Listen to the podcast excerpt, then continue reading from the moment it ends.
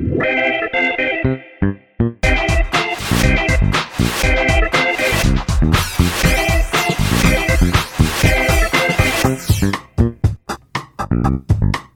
迎收听《飞龙盟》，我是十一，我是美心。过年啊，明明就已经是那种可以放长假，然后好好睡觉，对不对？对啊，我觉得我睡很多，但是我痘痘也长得非常的多。为什么？我不知道是压力太大吗？是因为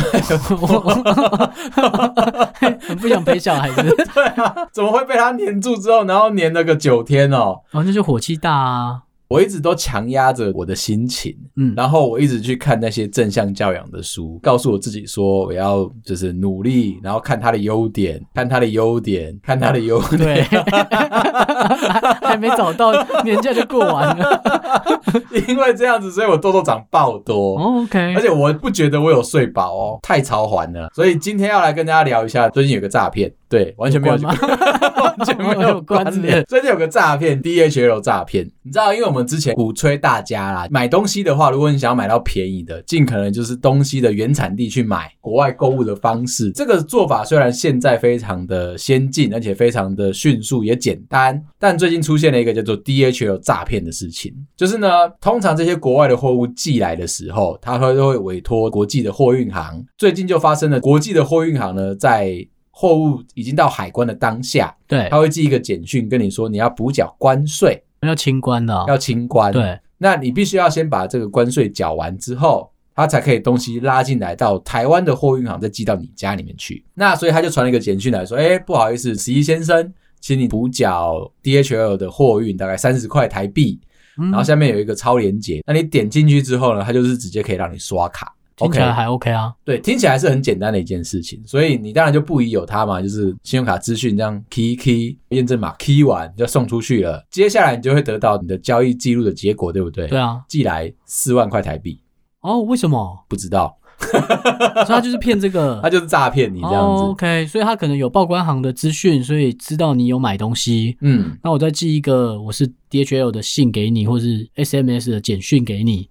对，你就可以刷卡把钱给我，嗯，而且你还拿不回去吧？看到那个新闻讲说，受害者啊有直接去跟个银行好好的高官一下，确认说，哎，我这个事其实是被诈骗盗刷，但是银行呢不打算取消这一笔交易。嗯，我知道的也是，因为他不知道你是不是真的被骗啊，万一是买了包包也拿到包包不想付钱，听你的指付了，那也很奇怪啊。为什么银行就保障商家？啊就银行保障我就好了。哦，那你就要姓可能姑啊，姑可以吗？好像也可以。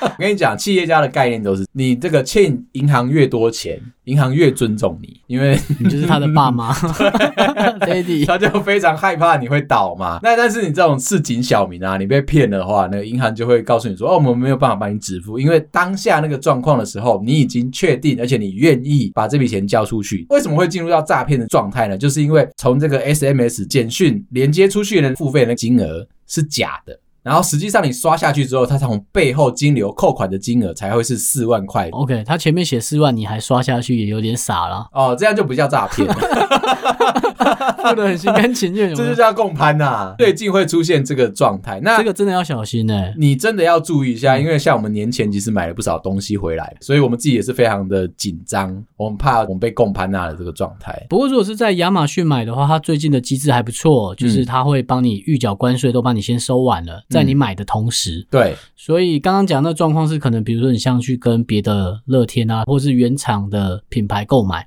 对，才有可能发生，或者什么 ASOS 那种啊，对对对，对英国的那一种，对，就是他可能没办法帮你负责到连清关的价钱都帮你预报好。那那种的话，你要自己补关税的话，你就要确定要记得哦，就是先确定说你连出去的那个网页到底是真的还是假的。过年的时候啊，我就有是同学来找我玩，我有一个好久不见的同学。他一进门就告诉我一件事情，哎、欸，你家买了一些乐高呢？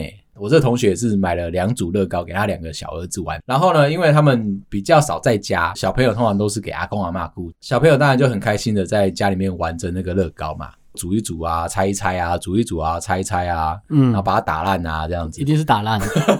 有一天，他爸爸，我那同学的爸爸，心情非常不好的，他说：“阿迪亚，叫我同学，以后齁。”我建议啦，乐高齁不要再买了。那当然，我同学就很紧张嘛。我说怎么了吗？难道是受伤了吗？还是吞下去了什么？因为乐高已经标榜的是比较不会受伤的，不好吃啦。没有蘸酱的话，因为那些 对啊，蘸酱啊，乐高它其实上面有做一个成分，避免说人吃下去会把它吞下去，所以呢，它在上面会有一些无毒的涂料，让它吃下去的时候很恶心、很苦。那它也是会害怕小朋友或者是宠物吃了它。我知道乐高不好吃，但我不知道它会吐东西。就他们在制成的时候就已经考虑到说不要让宠物去吃到。好，所以那不就跟芋头一样？真的，涂一层芋头，超生气，真的。OK，就是它不好吃，阿公就很心情不好的跟我同学说，真的以后不要再买了。那当然，他们就很紧张啊，想说是不是哎吃到了还是怎么样？阿公讲了一个很深远的一个道理，他说昨天晚上啊起床尿尿的时候忘记穿了拖鞋。对，平常他们会穿着拖鞋在家里面走来走去，正要走到厕所的当下，你知道晚上起来尿尿的时候已经是一大包了。对对，如果他没办法很快的冲到，你老了就还好，小小一包也会想去。好，但是他是锁不住的，即便他小小一包，前面啊，前面，他锁不太住嘛，所以他应该是这个急急忙忙的就要冲去厕所了。对，就在他跑到一半的那个当下，啊一袋一袋一袋一袋一袋，他踩到乐高了。你不要吓听众，看超北蓝，一定有会被吓到。阿公踩到乐高了，超气的，你知道？很痛啊，很痛，所以他是单脚。还整个醒过来，痛死了。不过还好，人类啊，对肌肉的控制啊，是有一个 priority 的。他在那个当下，因为他的脚非常的痛，对，所以他就把注意力从膀胱转移到他的脚底板，对，他就比较没有在乎他要尿尿这件事情。可是他还是记得他要尿尿，那应该就把它铺满在他的床底下啊。没事，想尿尿都踩一下，那膀胱会爆掉。早上所以他踩了一下，一袋一袋一袋一袋，急急忙忙的单脚跳跃，跳跳跳跳跳，又很痛的，很紧迫的这样子冲到厕所里面去，边解放的时候边在那边骂三字经。所以踩到真的痛啊，真的痛。因为我在家里我是木头地板嘛，嗯，所以我就不穿拖鞋的人。那我儿子就会放一些利器在地上，嗯，乐高一些小配件，对，先丢掉，组不起来，哎，我不管。先丢掉，所以我同学一进门在跟我聊天的时候，就告诫我一件事情：嗯、这个乐高啊，虽然它极富创意，但也极富杀伤力，真的很痛，真的很痛。对，所以他告诉我说要小心。那我就问他说：“哎、欸，那你爸爸嘞？那后来嘞？”他说：“哦，后来啊，翻成台语。”叫做贾登阿丑爸，他那一天被骂到一个臭头，对，他就继续跟阿公，就是他爸爸在那边讲说，可是我虾皮上面啊，我还买了四五组要给他们，嗯、阿公气到啊，账号给我，帮你删掉。最近有遇到这件事情，你知道我买一台蝙蝠车给我自己，嗯、然后给我女儿也一台比较不厉害的跑车，他把他两台拆散之后啊，就撒在地上了。我真的也差点遇到阿公那个状况，但是我不是因为年纪大膀胱无力，所以我浅眠，晚上爬起来尿尿，绝对不是这回事，嗯、单纯前一天。晚上水喝太多，鼓了一个饱饱，累积了非常充沛的能量之后，我起床了，冲去要去厕所，踩到阿公。我跟你讲，这边非常推荐大家，记得在你家要装感应灯。有了，你要开关就好。干嘛要感应灯？你知道为什么要用感应灯，不要用开关吗？因为开关你要用手去按压开关，但是你晚上爬起来的时候，你是双手压住你的膀胱，希望增加一点收缩力。哦、家买小一点就好了，走出来就有。那你去住套房就好了，接近了。所以我就是呢，手按压着我的膀胱，亦步亦趋的要冲去厕所的时候，还好我的感应灯帮了我大忙。我女儿在地上撒暗器。哦，他玩具没有收，就很像你开着一台八六，然后有人在终点线前面啊拉那个针刺戳爆你的轮胎，逼你停下来，然后让你看到了，你很开心，对不对？我就很开心，我就跳起来了，跳过了那些障碍之后。脚扭到了，但是没有痛，没有没有，所以我没有那个一袋一袋一袋一袋的，没有没有没有，我就是强忍着那个脚扭到的那个状态，再去厕所好好的解放。听完这个故事之后，我就跟我同学说，嗯，你的建议我收到了。小孩的玩具没收是爸爸的错，对，这是我们的错。接下来我就要推荐你，过年的时候带我女儿去动物园玩，我真的非常推荐，就是有小孩的爸妈啊，嗯，如果你希望他们可以被放电的话，你就把他带去动物园。我那天玩的非常的开心，包含了我拍的胡蒙给大家看。那为什么我要拍胡蒙呢？因为我觉得它叉叉丢表情啊，跟那个肢体动作啊，非常的有趣。他们没有停下来过，他们就是一直冲来冲去，冲来冲去，冲来冲去，跟我本人的个性是一样的。我说他们看到自己是 在那边找自己，我看了五十几只自己这样子。OK，哇，而且他停下来的时候啊，直立的站起来，遥望远方，你不知道他在看什么，然后他心里面有很多的故事想要诉说，或是看到脏东西吧。突然间他一个惊醒。然后他就开始傻傻丢这样子，非常符合我的人设。看了十分钟，我有一个小建议，就是如果你要带小朋友去动物园的话，记得你要搭游园列车，从入口先搭到最上面去，再一路走下来。第一次带我女儿去的时候，因为我真的很久很久，大概十几年没有去过动物园。第一次我们就从门口一路往上走，再走回来，累爆了吧？累爆了！我再回到家马上就挂掉。从此之后我就知道，只要任何人要去动物园，请你花五块钱去坐那个游园车。没有没有没有，从此之后十一推荐都不要听。为什么？你讲完我就去了嘛。对啊，超累的，超累的。我觉得听着你的大游园车到上面下来一样累啊。不会啦，而且我还是连假想说最后一天先回来台北就可以去玩，那天人一定比较少嘛。对，也的确比较少，雨也下不多，感觉蛮适合逛的。对啊。没有，好累哦，所以我三个小时就回家。三个小时真的偏少。我每次去都没有看到狐獴。我每次去大概要逛个四个半小时左右，就大部分都半天多嘛。你想吃一餐嘛？你还要吃一餐啊！我女儿现在我们都强迫着她，就是尽可能的不要坐推车，因为我想要超爆她，这样我回家才会好睡嘛。所以呢，我就跟她说：“那我们去坐游园车，我们就从上面一路这样逛下来。一半的时候，突然间有一个给小的孩子，我牵着他的爸爸从我们旁边走过去，开始说：‘爸爸好累哦，我要坐车子，你背我，你抱我。’在那边讲了三四分钟。”被我女儿听到了，她好像被 trigger 了某件事情，然后她被触发了，她突然间知道，她终于累了，指着我的推车说她要做这样子。那、啊、你没有把你小孩抱到那个爸爸那边？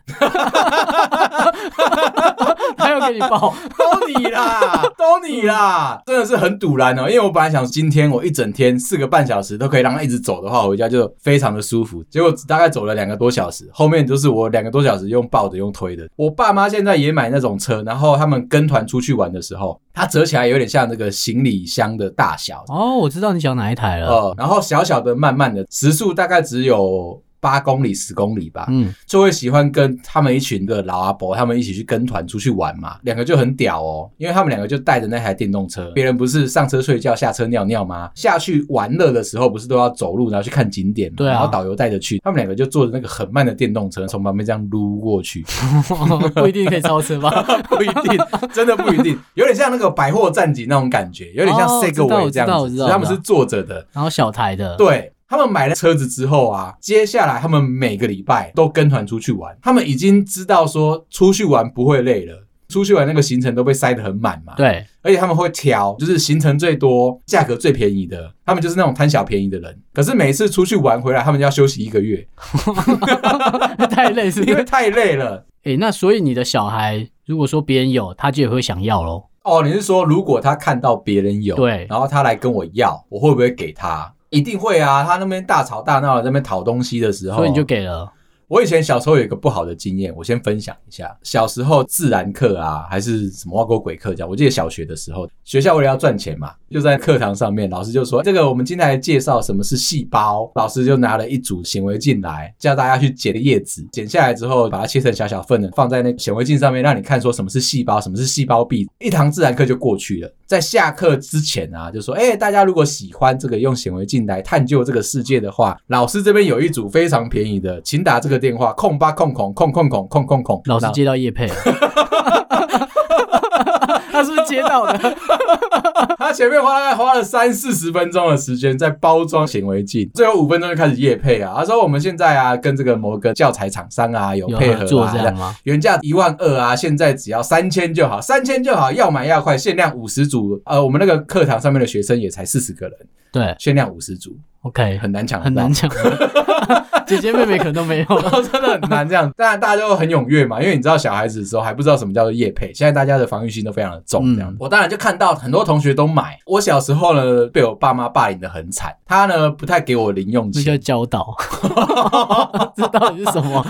现在的老师都会给小朋友一个观念：如果你被欺负的话，可以打家暴专线。包含爸妈的吗？对，哦，所以说你只要留一点点让你的小孩过得不开心的话，你就有可能接到家暴专线的电话，你有可能会被通报。那我小时候呢，就是没有这个规矩在，现在打还来得及。小时候呢，我爸妈就跟我说，如果我要零用钱，我就要付出劳力，就要去打扫我家。OK，那还好啊。啊，但我家透天，就叫一个全部要扫完这样。对，他就会跟你说，就是你打扫完一层楼，对，他给你十块钱。前面的田也要收根了，去收一收回来是。那是一件很痛苦的事情，就是我打扫完我全家，就是几天几夜的，然后只赚到那一点点。可是我六万对不对？六万，我在数钱。那个时候六万可以在中山北路买一间房子，你知道的。我知道，刚打完二战的时候，我又很想要那个显微镜，原价一万二，我刚刚讲多少？三千，三千。对。然后我就回去跟我妈讲说，哎、欸，所有的同学都有买的。我妈就是看着那个广告传单啊，扒我的头。就应该拿我们办代机。他说他觉得这个东西我买了没有什么用。对啊，他的确是没什么用啊。我说我可以探究这个世界，你知道那个微小细胞的时候，分子对这个世界、对大自然充满了热情。你好奇吗？对，对你想要去探究它。看到同学都有吗？而且同学都有，同学那个限量五十组，听到的时候真的是疯狂了，他都没有数一下大家的学号，要买要快哦。老师在把显微镜这个套装组拿出来的时候，就已经有非常多同学直接签名了。他们就不需要问过爸妈，就可以直接自己做决定。那我的话，我就跟老师，大了啊、我就跟老师说，我要回去考虑考虑。而且还好，现在有物品赏味期七天嘛。如果你网购的话，七天可以犹豫期。对，那个时候没有，我想说，我一定要回去跟我妈要，我就被她打头说就应该让我们爸代志。但是我这边好说歹说，我就跟她说，不然这样子啦，出卖我的劳力，我真的认真打扫家里一个月，你买给我。我老母的那个嘴角突然间抽了一下，哇，他真的超开心的这样子，嗯、想说哦，好啦，这一次又省下来了，因为本来是他自己要扫，还好他不是在过年前提出这个方案，哦，那你连窗户都要拆下来，那我妈就说好，既然我都这么有诚意的，那就确定说我们达成这个交易。我就兴高采烈的，真的是拿那个钱，然后隔天一大早学校门一开，我又冲去找自然老师，然后跟他说我要买。哦，老师好像是仓库是自己的，他就说好，你等我一下子，他就走到后面那个教职员仓库里面去，然后就搬了一组给我。我以为要预定啊，因为他跟我说这个限量五十组很难抢嘛。但老师这一次进货只有进五十。拿到之后，我就一直看着那个外箱，然后想说，我回到家我要打开来，我要研究哪一个花啊，哪一个树啊，哪一只蚯蚓啊，哪一只苍蝇啊，对，我都想要把它好好的拿出来玩一下。结果那天太兴奋了。下了课，兴高采烈的背着包包就走了，想说哦，今天上课真的很累。虽然国小生你也不知道上课在累什么。对啊，我就兴高采烈的冲回家了。小时候嘛，其实跟现在的社会不一样，小时候比较安全一点，所以小学生是可以自己走路回家。现在也很安全。我记得那个好像是半天班吧，然后回到家打开天天开心，这个中午的时候一定要看。对，中午的时候一定要看。阿公阿妈就问我说：“哎、欸，你今天干嘛？”突然想到一件事情，靠腰，我显微镜放在学校，忘记带回来，我就跟阿妈说：“哎、欸，我忘记了。”匆匆忙忙的，我又冲去学校。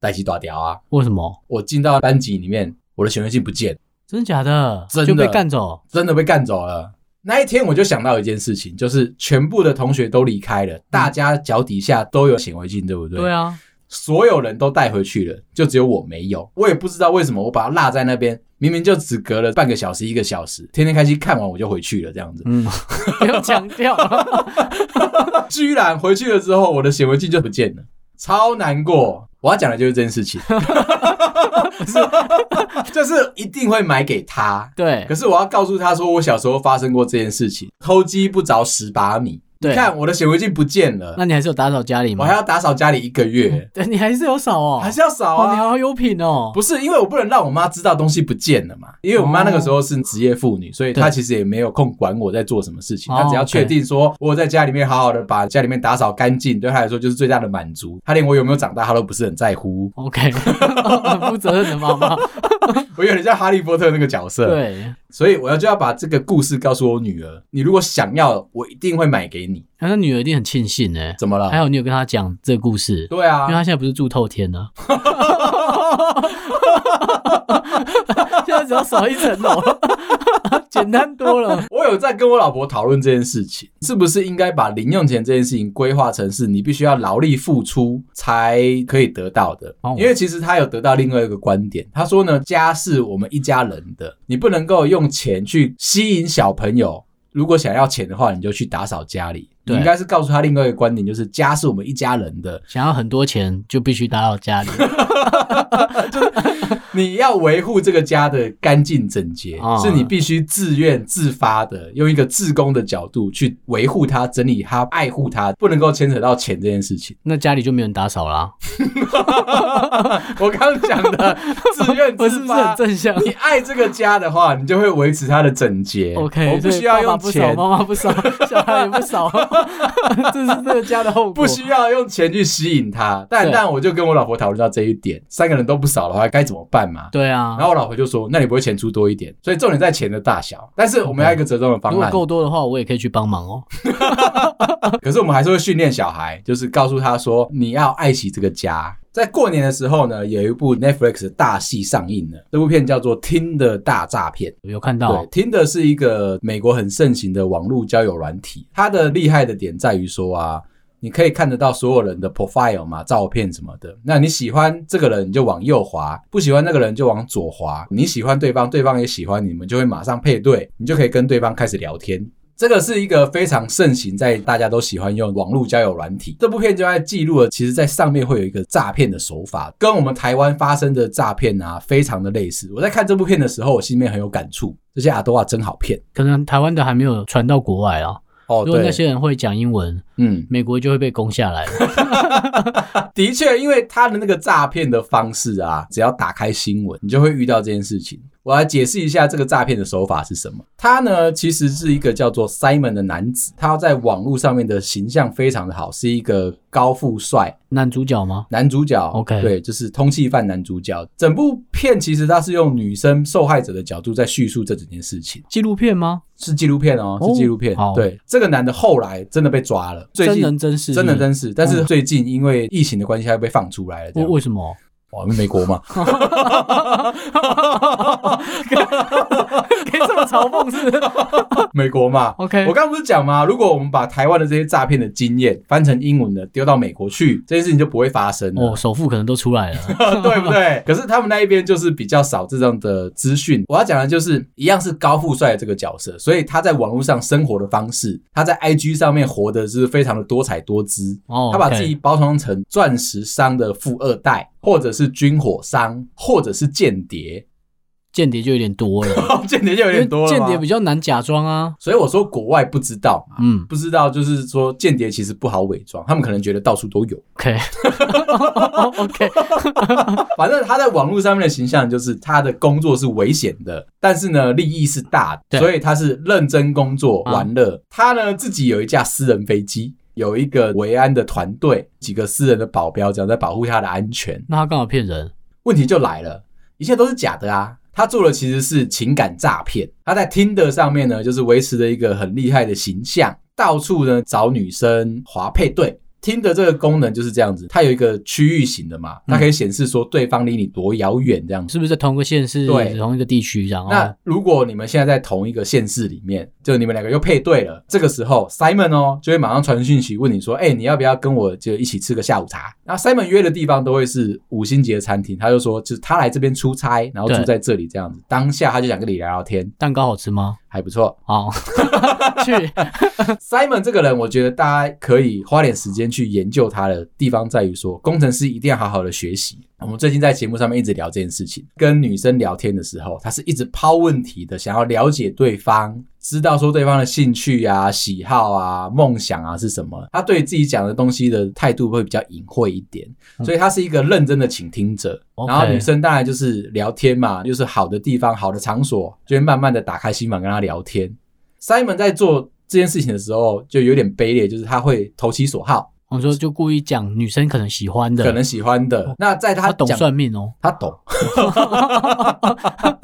略懂。他在讲他自己的时候，他就会比较隐晦一点，但是会讲说啊，他这个是富二代，对，然后常常出差子，他可能今天在这边，明天就去其他国家，不停的做一些高报酬的交易。工程师以前也是啊，以前也是吧？对啊，以前也是这样。对，只是我们是奴隶，低报酬。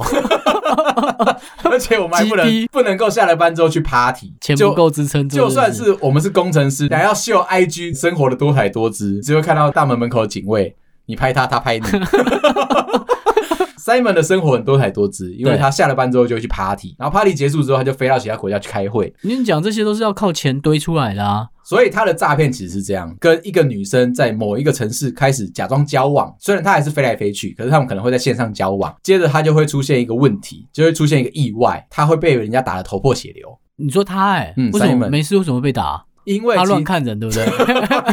停红绿灯的时候，然后在搭飞机要怎么样乱看人？Oh, OK，对他呢，因为他做的是一个高风险高报酬的生意，所以他们会有很多潜在的敌人。哦，他逼车啦，他逼车，他是逼车对对对对对，而且按喇叭啦，哦，okay. 这样是不道德的。对，好，所以他就被打了。当下他就会寄一大堆这个事发案件的照片给他女朋友。跟他女朋友说：“哎、欸，他现在发生的维安事件，必须避难去其他国家的安全屋，哦、因为哦，哦，超级认真哦。然后他的维安团队建议他不要再使用信用卡。”暗处的敌人有可能经由他的信用卡的金流追踪到他在哪里，很细耶，超级不可能的任务吗？对，他好像他在跟哪一个政府那边对抗的感觉。啊、女朋友当然就是吓到了，这个 Simon 就会说：“不然你现在，因为我现在身上缺现金，那你去帮我筹大概可能一万块、两万块美金，就骗这个吗？就骗这个这样，哪够他付他飞机钱啊？哦，所以他到了另外一个城市之后，再如法炮制，他每一个城市都要骗一个女生。哦，就比如说底下有一百个。”被这样骗的女生，嗯，然后他就可以拿到一百万美金，所以他就在不同的城市里面穿梭。这个故事就在猜啊，他不是 他不是没事干啊，他所谓的高报酬高风险，其实就是呢，他必须要先出去玩，把钱花在这个上面之后，再骗到一个女生，然后要来救她筹钱，转到下一个地点去，对，另外一个城市的女生再来陪他一起玩。这是影集还是电影啊？它是纪录片，所以是只有一部吗？对，两个小时的纪录片这样。哦，好，还好没看。为什么？不是因为你这样讲完会觉得他的手法其实。蛮好猜到下一步的，可能就是把人数拉大嘛。对，所以他就是一个一个骗，一个一个骗。可是重叠在一起嘛。他在那个时间线上面呢、啊，我很好奇他的金额没办法支撑他做这些事情啊。他其实最后面最后面啊，大概骗了每一个女生大概是五百到一千万台币左右的金额，这样。哦，那就多了，那就多了。多了我就说他们其实很笨，很笨的点在于啊，就是他们没有在台湾看新闻。嗯，我们就有常常呢很多那种诈骗嘛，就是哎、欸，他跟国外的将军交往啊，啊，对对对，对，然后将军邮局都会救他们哦，对，对不对？我们在这个金融诈骗上面、情感诈骗上面，是我们是比较领先，层层把关。很多朋友发生这种这种事情，Netflix。这一点真的很糟，他应该直接来台湾拍成纪录片就好了。我说到每个邮局蹲点 你是遇到陈将军吗？你就可以得到一个答案。你记不记得我上次讲过那个《熟女养成记》第二季？有，我记得你有讲过。里面有一个桥段，就是女主角的爸爸有一个学妹，算是爸爸的初恋。OK，我确定我忘了。你可以再讲一遍呢。这个爸爸的初恋呢，也是大龄女子。跟爸爸就是不期而遇之后呢，突然间要跟爸爸借了个三十万，借了三十万，爸爸觉得不疑有他嘛。借钱的原因也很简单，就是大龄女子国外的男朋友出了车祸，需要一笔钱去救他，所以这个爸爸就不疑有他，就借了钱。结果害得他们整个家里面家庭失和。为什么？因为妈妈觉得说爸爸背着他偷找初恋借钱给他。Oh, OK，就偷吃嘛，就有点。接近于偷吃的那个角度在这样子，那他实际上没有，他实际上什么都没吃，还是没拍到。他们唯一有的那个浪漫的情节，就只有大龄女子带着爸爸去高级餐厅吃饭，不付钱，对，抓着爸爸从后门就跑走了，这是犯法的。对，很明确啊。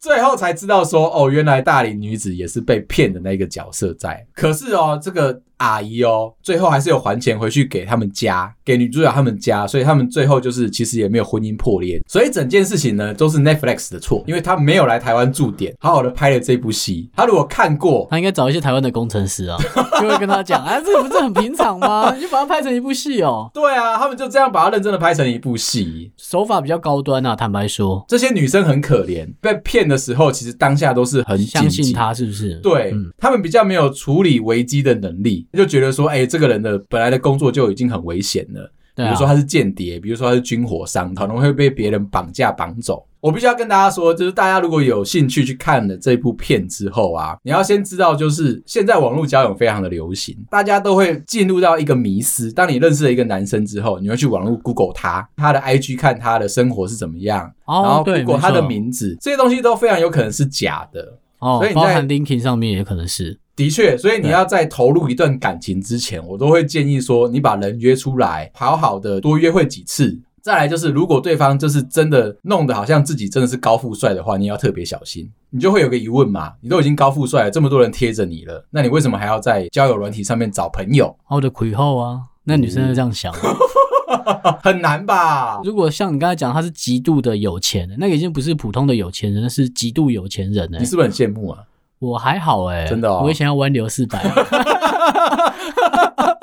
但我意思说，他已经超乎常人的一般的认知了嘛？你对你已经不是除了开好车以外，你是坐飞机了哎、欸嗯，很难呢、欸，你要很难啊，你要先学会怎么样开飞机哎、欸。所以我就说，这个太跳脱我们的生活。你说台湾要这样被骗，要找到人也很简单啊。嗯，他们其实厉害的点就在于说，哈，个 Simon 啊，每次只要想要跟对方约会的时候，跟对方说，你直接搭我的私人飞机，我们去哪一个国家约会？对，他要去那个国家开会。那你就顺便在饭店等他一下下，他开完会之后马上就可以带他去约会。是约好的饭店吗？好的哦，都是非常好的那种吗？对，所以为什么他需要这么大的金流来营造他整个人的事业体？你看一个人要骗个五百到一千万台币，对，就是因为他每次出去玩都要花非常多的钱，而且私人飞机要加油。他就可能开一间新创啦，那些都是股东嘛，对，用骗梦想的、喔。